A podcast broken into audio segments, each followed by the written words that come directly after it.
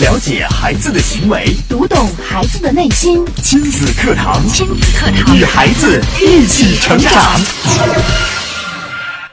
清明节又叫踏春节，在仲秋与暮春之交，也就是冬至后的第一百零八天，是中国的传统节日，也是最重要的祭祀节日之一，是祭祖和扫墓的日子。中华民族传统的清明节大约始于周代，距今已有两千五百多年的历史。清明节该如何过？如何跟孩子说呢？亲子课堂今日关注：该如何跟孩子讲清明节？主讲嘉宾：国家二级心理咨询师、亲子教育专家张文珠老师。欢迎关注收听。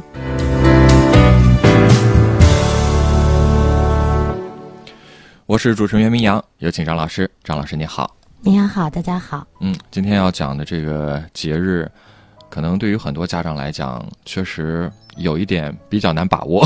对啊、我的孩子呢也是，他不太清楚这一周六为什么要上课，啊，然后也不知道，哎，怎么又放假了呢？对，啊要是说到春节呀，包括端午啊、嗯元旦呀，可能我们都能多多少少的，就很很容易，包括这个过节的氛围也会很浓郁。嗯但是清明节好像稍微有点难以启齿，特别对孩子。对，那么呃，甚至有的孩子呢，嗯，家长都开始计划，哎，我们去哪玩儿啊？哎，我就跟孩子说，嗯、首先呢，清明节呢是我们，呃，就是刚才我们就是明阳，呃，读到的那一段哈，已经距今有两千五百多年的历史了。它真的是一个传统节日，对，对，非常传统，而且，呃，以前我们这个清明节是不放假的啊，对，但是这几年呢，开始放假了，也就是开始我们这个传统的节日开始让大家真正的去过，不像 一直在过那些西方的节日，对，嗯，嗯然后呢，呃，很多孩子也不知道自己为什么要过这个节日，这个节日到底的由来是什么？对，这几年国家也越来越重视咱们中国的传统节日，对像清明节就算是传统节日当中，呃，新加入到这个过节放假的一个节日之一了。对，那么呃，特别是今年，嗯，我们知道今年的拜祖大典是也是空前盛世，嗯，啊，那个有嗯，这个整个全国甚至全世界的各家媒体都在来那个直播这个这个盛世。对，呃，据我们不完全统计，大概全球有五十多家媒体都报道了，就是昨天刚刚举行的这个新郑皇帝故里拜祖大典。是，呃，那么在前上个礼拜呢，我也去参加了我们的那个海港澳外拜祖的对海外的那个分会场。那么我们会发现啊，其实，在我们的很多海外，我们的这个游子，他们是非常希望有这样的机会来拜祖、寻根拜祖的。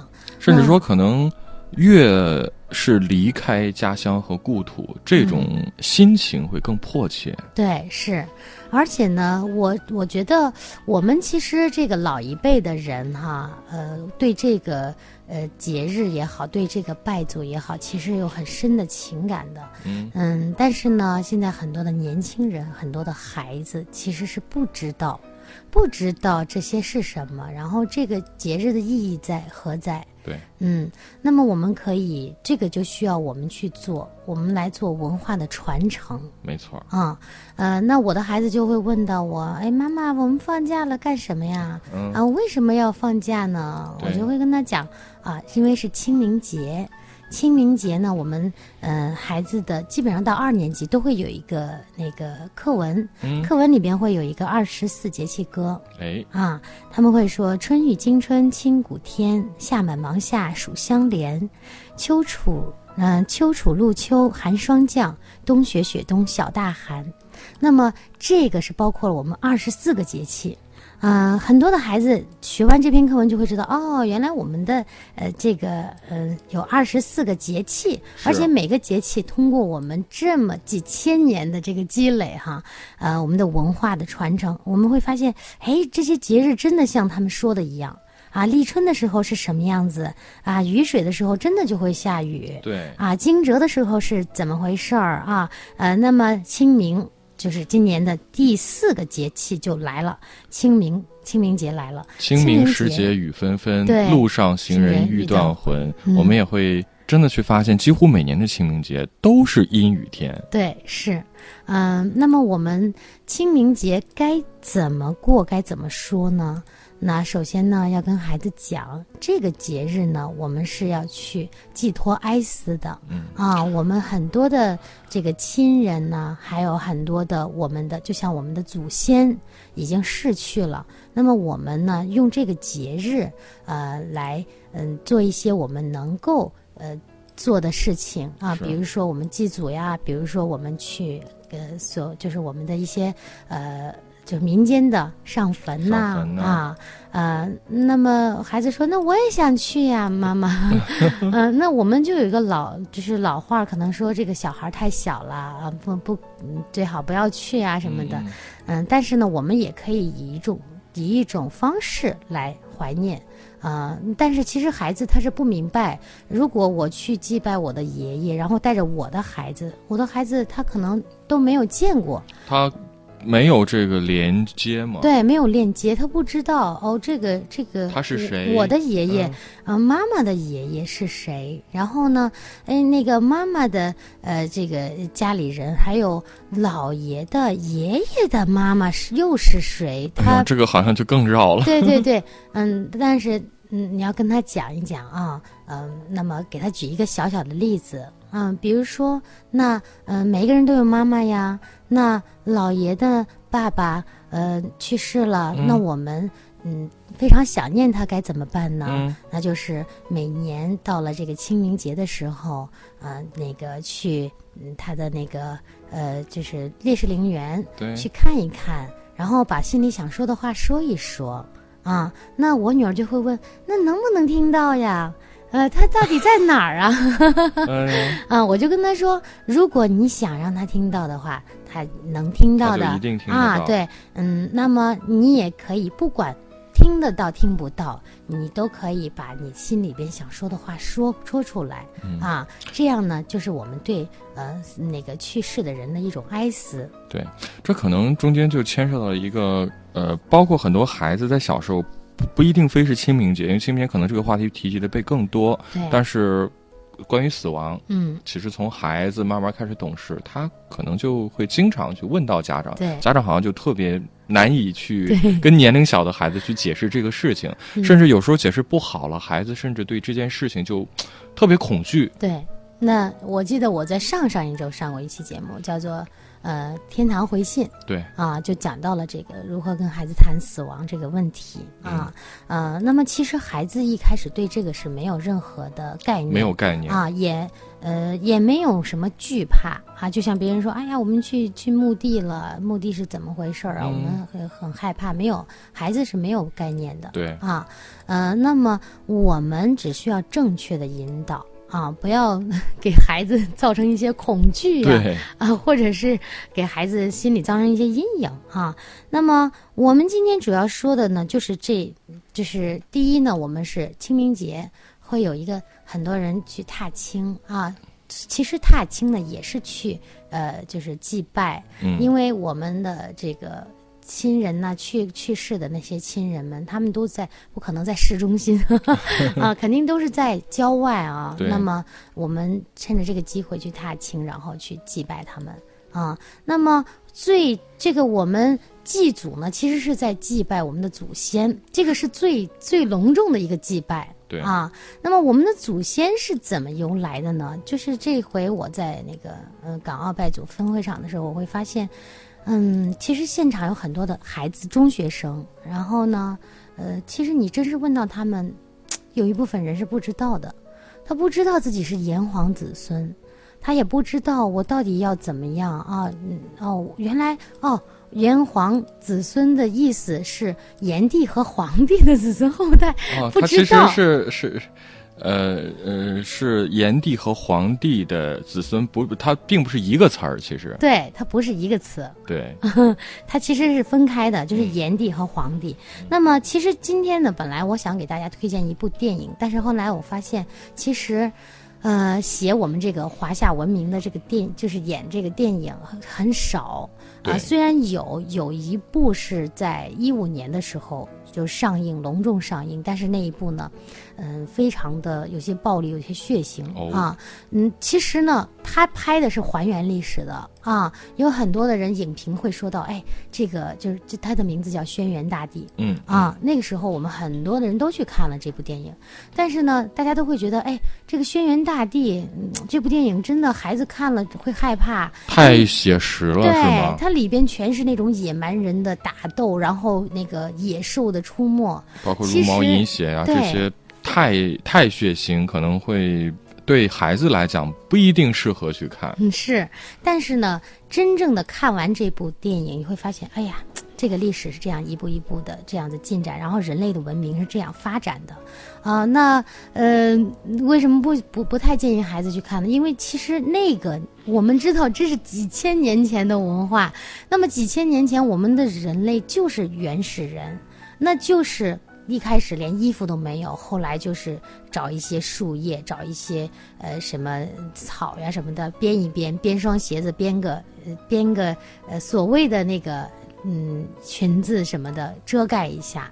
那么一开始甚至是就是跟野兽经常有野兽出没，然后打斗，嗯啊，你会发现这部片子里边他演的嗯真的是很有意思啊。有一个镜头是那个他们一开始这个部落啊，只是在这个山上，嗯，没有建立起那种防御的呃墙体啊，包括那个房屋，呃都是住随便搭一个那个呃，就甚至是露宿，就是直接在那个露天的呃那个地上就睡了。嗯呃，那么当他们不停的碰见碰到这个野兽，然后他们开始想办法，开始怎么样垒起水泥的墙。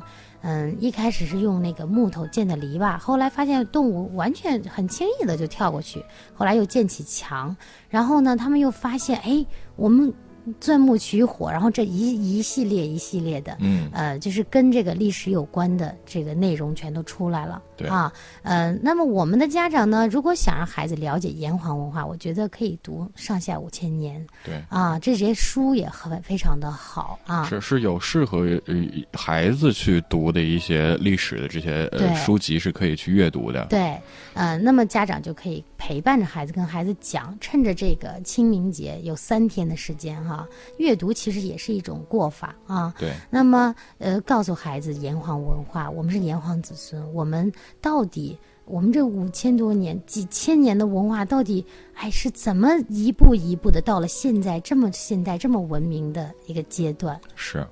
好，我们来稍事休息，进一下广告。在广告之后呢，我们接着请张老师给我们来分享今天的话题。了解孩子的行为，读懂孩子的内心。育儿亲子随身听，全国首档以心理学为基础的专业家庭教育节目《亲子课堂》。每天上午十点到十一点，FM 九三一，AM 七幺幺，郑州经济广播，欢迎收听。了解孩子的行为，读懂孩子的内心。亲子课堂，亲子课堂与孩子一起成长。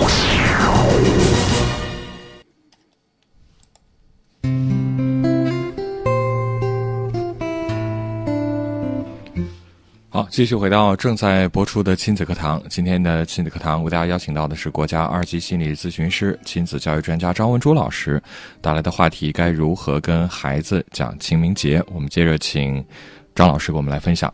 嗯，那么我们昨天听了一个新闻啊，就说，呃，最近有一个网络游戏很有名，但是呢，它完全 就是演绎了历史，然后甚至改写了历史。嗯啊，里边的很多历史人物居然男的变成了女的，女的变成了男的，然后，呃，这个历史情节也完全不一样了。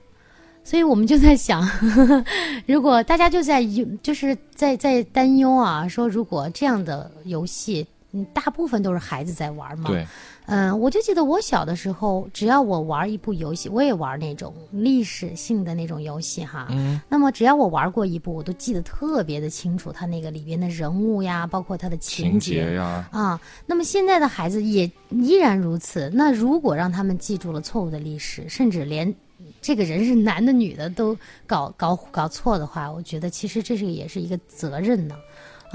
那么，呃，就像我们对这个炎黄子孙不了解是一样的，就像炎黄，其实炎帝、黄帝还有蚩尤，他们三个部落一开始是，对，后来呢变成了炎帝和黄帝联手，变成了一个部落啊，打败了蚩尤。蚩尤其实最后也是俯首称臣啊。那么这个呢，其实是嗯。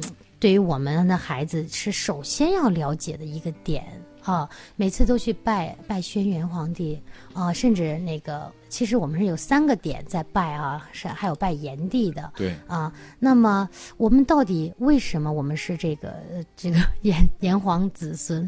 那么我们拜的这个这皇帝是谁？那么炎帝又是谁？我们嗯应该怎么去祭拜？呃，甚至有的人是这样说的。哦，那个我也不知道炎帝是谁，我也不知道皇帝是谁，我也不拜，这跟我都没有关系。嗯，反正呃说什么的都有。嗯，这就是我们现在这个呃现代社会的父母应该对孩子进行的一种教育，就是我们的呃历史教育啊。嗯，那么我们呃还有就是刚才我们提到的这个关于哎死亡这个问题。那么我们也有很多的电影可以推荐给大家哈。那首先呢，我们在前几年那个蒋雯丽也演过一部，嗯，那个电影的名字呢叫做《我们天上见》。嗯嗯，他也是讲讲述了一个小女孩跟她的这个亲人老爷相依为命的故事啊。那么我前一段时间讲那个听见那个那个天堂回信呢，也是讲这个祖孙情的。啊，所以呢，呃，嗯，这部分呢，就是我们可以回听一下那期节目，然后呢，看看怎么跟孩子去讲啊，甚至呢，现在孩子有的大了，可以带着孩子去祭祖、去上坟，然后告诉孩子哦，我我们需要做什么。其实现在的这个仪式哈，仪式感的没有那么的强了，过去的这个仪式还是非常的，呃，繁杂的啊，很多，嗯，那么。呃，甚至呢，很多的孩子会把这个仪式当做，哎呀，我在看看一个什么稀罕的事儿，嗯，他甚至有的时候一上午都在做这件祭祖的事情，甚至有的地方是连续很早就开始准备。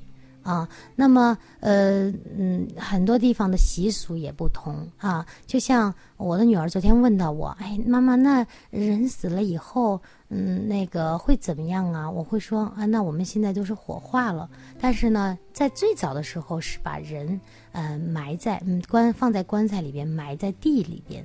然后我女儿说了一句：“她说我也想埋在地里边，以后，呃，我不想火化。”后来跟我说这个，我说其实这个，呃，这个所有的人哈，他埋在地里边以后，如果不用特殊的技术手段的话，其实多少年以后，他也会，就是你的这个身体的肉呀也会腐烂了，然后被。吃掉了，被小虫子吃掉，然后最后剩了骨头也会风化，到最后呢，就也都变成了呃粉末了啊。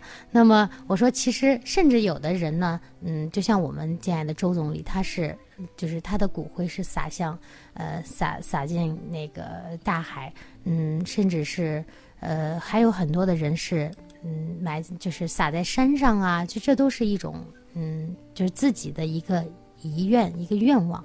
嗯，那么这些都可以讲给孩子，嗯，以你的方式讲给孩子，孩子肯定有很多的疑问，嗯，趁着这个疑问的时候，让他了解更多他想了解和你想要告诉他的问题，嗯，那么，呃，还有很多的家长呢他会问，嗯，那我们是到底让孩子看一些什么样的电影，去了解我们的这个炎黄文化，了解我们的历史呢？呃，那么我记得我小的时候，只要到了暑假，那个中央电视台都会放，嗯，一个小故事一个小故事的，嗯，好像就叫上东方文化什么的，对啊，然后他讲的就是各种，就像我们说的开盘古开天辟地啊，啊，对啊，什么皇帝大战蚩尤啊，然后大禹治水呀，呃，武王伐纣啊，这些。其实通过看这些小短的故事，哈，对孩子的这个记忆也会，呃，非常的好。其实可能比我们真真正的你让孩子去读那个历史课本，可能要有意思一些。是啊，我们的家长其实现在网络很发达啊，嗯，在网上自己找一找也行，或者是您就读一读，然后给孩子。讲一讲，讲一讲，你把它变得有意思一些。对，包括其实也应该有很多这方面的绘本故事。嗯呃，我觉得大家千万不要觉得这个绘本就是给孩子看的。，对要知道这个亲子共读啊，这个效果是非常好的是。不仅可以让孩子可以在绘本当中掌握很多知识，学到很多东西，而且还可以增进亲子关系。对这是一个非常好的机会。对啊，而且呢，我觉得呃，其实如果你没有呃合适的影片让孩子看的话，嗯，呃。嗯，我觉得不看也行，因为嗯。现在的这个、很多的这个因为电视电影，中国的这个呃电影电视不像国外有分级制度，嗯。所以我们有时候很难去把握 对。到底什么样的片子适不适合自己家呃年龄呃小的孩子去看。对，特别是这个炎黄文化这一这一块儿，包括历史故事这一块儿，嗯，最好是我们能够遵循历史啊，真正的去了解啊这一段历史到底是怎么样的，对。而不是啊随便看一看。千万别看什么呃传呀、什么戏说呀、什么传奇呀，对对对。这些只要加上这些字眼呢，反正从我们经验来看，它一定是演绎的。对。它呃可能说真的是历史上有这个人物，但是是不是真实发生的故事对。不好说。对，所以呢，要家长先帮孩子把把关啊，判断一下。嗯，呃，可能有的家长自己都不知道。对，这其实是一个挺大的问题。很多呃人呃可能确实读书的时候不太喜欢历史啊，但是我觉得呃，为了我们的下一代，我我们还真的是有必要去重新拾起这些书本啊，自己先去学一下，别被孩子给问住了。嗯，接下来呢，我们就要说这个清明节，就是这个话题，可以带孩子去哪儿呢？嗯，可以去博物馆啊。博物馆，啊，真正的了解我们的文化，而且还有历史博物馆。啊。我们很多地方还有历史博物馆，嗯，然后包括我们郑州还有那个地质博物馆，这些都是免费的、公益的，为大家开放的。是带着孩子去了解一下我们哦地球的产生啊，恐龙那个时候是什么样子的啊，白垩纪啊，然后呢去我们的历史博，去我们的博物博物馆去看一看，然后看看呃哦原来呃我们的这个。呃，编钟是从那个时候发掘出来的。对，哦，原来呃，过去的人都是这样子生活的啊，钻木取火是什么样的啊？那么乐器那个乐器的发展，包括我们的这个很多青铜器的发展，包括我们呃，就是就是连盛酒的那个器皿器皿。啊，都在发展，真的很有意思。对，我们啊去，其实包括现在我们去看一些历史剧的时候，我们也会发现，好像不同年代他们的装束，对包括张老师说的盛酒的器皿，其实都是不不太一样的。对，甚至酒文化啊，人家就说酒文化，酒文化，就是很多地方的酒文化都是不一样的。对对对啊，他也能从这个中间去了解一些事情啊，一些我们的历史故事啊。孩子一定能从某一个点找到他感兴趣的部分对啊。而且我觉得现在很发达啊，那个呃就是我们的这个拿着手机就是扫那个 A P P，我们嗯博物馆的那个。二维码，对对，他就直接告诉你讲解给你听。对哎，我这是个很现代的一个手段，就不需要再去问导游啊，就是你想知道的话，扫一扫，哎，他就直接有有人给你讲了。是，而且讲的很有意思。对啊、对对可能在那个地方就能待整整一天。对啊，孩子，嗯，我觉得他可能对这个不感兴趣，但是他对那个肯定感兴趣。你可以多带孩子转几个地方，嗯甚至呢，就像我们，呃，那个我们郑州周边哈、甚至还可以你你带着孩子去洛阳啊，去安阳嗯啊，那么去到许昌，嗯去到嗯那个开封，对都可以看到我们这个历史悠久的一些遗址。甚至我们可能作为河南人本身就不太在意，但我们要知道，其实河南的这个呃历史是非常悠久的，有非常丰富的旅游资源，不用说。但是，其实黄河流域本身就是这个。我们华夏文明的发祥地。嗯呃，像我们说的这个黄帝，他最早的这个部落，他就是在这个黄河流域开始繁衍发展的。对，所以我我觉得这一点非常重要。我觉得家长们带着孩子，呃，透过这种非常有代入感的、针对性的呃一些分享，绝对可以要比孩子在枯燥的书本上学到的东西更多。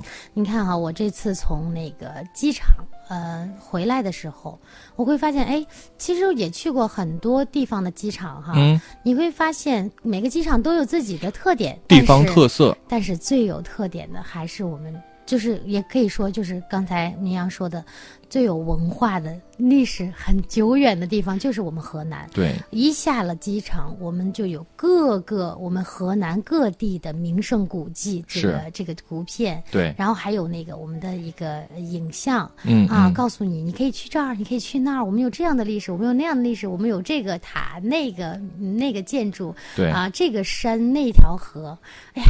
那会儿顿时升起了这个自豪感啊，就觉得这一路走过来，我觉得哎，没有感觉到和这个这个通道很长，而且感觉到，哎呀，有这么多好玩的地方，有这么多可以去的地方，甚至有的自己都没有去过。对，啊，那么呃，就像我们到了那个沿海城市，可能就是去海边啊，呃，但是在想，哎，有什么好玩的？我们得想一会儿啊，嗯，好像没有这么的直观对。啊，那可能更多的是一些自然的景观，但嗯是在咱们的家乡，历史啊、人文啊，对，穿越上下五千年，就这种感觉，想想看，就真的是很很受益的，很让我们有这种自豪感的。对，嗯，我觉得，呃，清明节呀，其实有很多很多的事情可以带孩子去做，而不是去游乐场，也不是去，呃只是说去春游啊，嗯去野炊呀、对，这些事情什么时候都能做。是啊，呃，趁着这个机会，让孩子好好的了解了解我们的文化。是，在节目之外，您还可以关注我们节目的官方微信公众号“亲子百科”，千百的百课堂的课。关注之后，每天您还可以收到我们为大家推送的家庭教育方面的系列的文章，包括有我们专家团原创的一些内容在里面，也是可以很方便的随时随地进行学习的。